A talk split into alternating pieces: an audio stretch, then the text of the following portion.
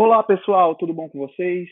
Nós já começamos nossa conversa no Screencast falando sobre a, as questões, né, os primeiros, as primeiras sessões do nosso código de ética e eu gostaria de conversar um pouquinho mais com vocês agora sobre as infrações éticas, tá?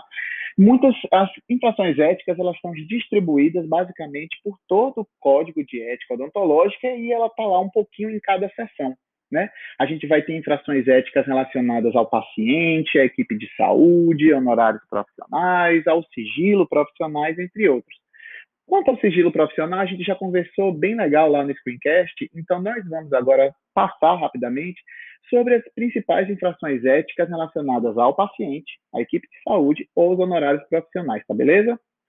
É infração ética você discriminar seu paciente por alguma questão, seja religiosa, racial, de orientação sexual, tá? É, é uma infração ética que pode ser passível né, de um processo ético contra você. Então, vamos dar uma evitada nessas questões também. Da mesma forma, é uma infração ética você aproveitar da relação profissional-paciente para tirar vantagem própria. Tá? Isso também dentro de relacionado ao exagero do diagnóstico ou de terapêutica, ou porque você também deixou de esclarecer seu paciente, lembrando lá, né, do desrespeito ao princípio da informação, da autonomia também.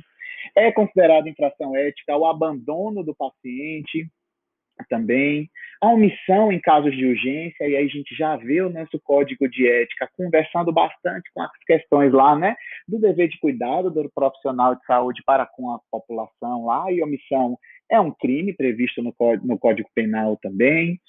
Também nós não podemos atender menores de idade sem a presença dos pais, né, sem que os pais tenham dado o consentimento porque aí a gente já discutiu também lá no passado que os pacientes menores de idade ou incapazes ou relativamente capazes, eles não podem, eles não têm a capacidade né, de formar atos de vida civil. Então, você não pode criar com eles um contrato de prestação de serviço odontológico, exceto quando você se vê diante de uma questão de urgência ou de emergência, como eu já falei anteriormente. Aí você pode atender. Tá? Você não pode desrespeitar seu paciente na mesma medida que você não pode permitir que o paciente te desrespeite. Olha que legal, isso também é considerado uma infração ética, tá?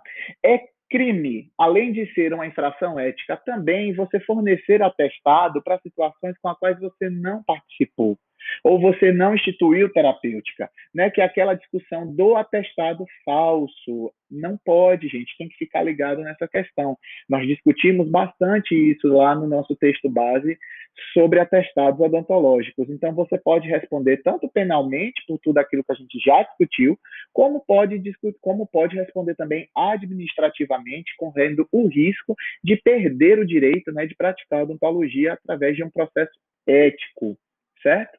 É, e agora a gente entra numa parte bem polêmica, tá legal? Porque, infelizmente, é, alguns colegas fazem muito isso, que é desviar o paciente do colega. Isso é uma infração ética, minha gente. Da mesma forma que é uma infração ética você falar mal do seu paciente, criticar o seu falar mal do seu colega, criticar o seu colega quando ele não está presente. A única exceção para isso é quando você estiver participando de alguma situação do CRO, por exemplo, que você esteja discutindo dentro de um contexto de um processo ético. Mas você ficar falando mal da técnica do seu colega, falar mal do seu colega, isso é uma infração ética. Por mais que alguns colegas, infelizmente, façam isso, vocês que estão sendo bem informados, evita. É infração ética também uma concorrência desleal, certo? Você promover atos de concorrência desleal, você assumir o emprego de um colega que foi demitido porque estava defendendo a classe, fiquem atentos para isso.